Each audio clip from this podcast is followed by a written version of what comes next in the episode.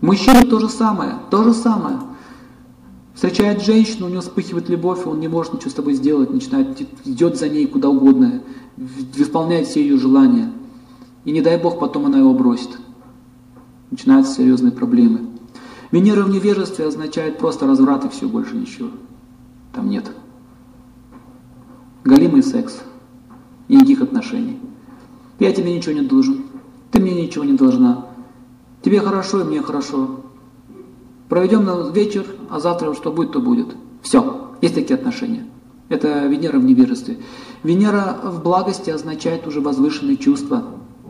Они уже любят друг друга как души, как они, как, как, они очень близкие друзья, любовь очень тонкая. По большому счету их даже уже секс-то не интересует. Еще есть такое выражение платоническая любовь, да? Очень, очень нежные отношения друг к другу. Они друга понимают с полуслова. Они могут даже переписываться, писать письма, стихи. Всю жизнь они так делают. Они даже хотят потом после смерти жить вместе. Но у них в центре стоят возвышенные идеалы.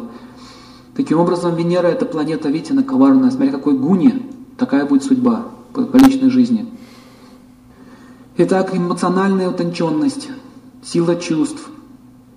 Все связано, это, вот эти все эмоции, они, они связаны с гормонами. Поэтому Венера управляет гормонами. Также любовь может направляться не только между мужчиной и женщиной, также любовь к Богу – это высшее проявление любви.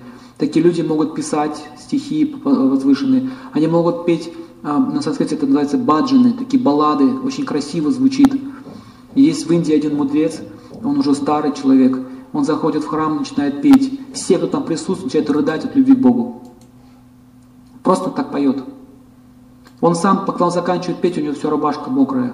Ему его засыпят, сыпят на него цветы, деньги заваливают его, он все это оставляет и уходит.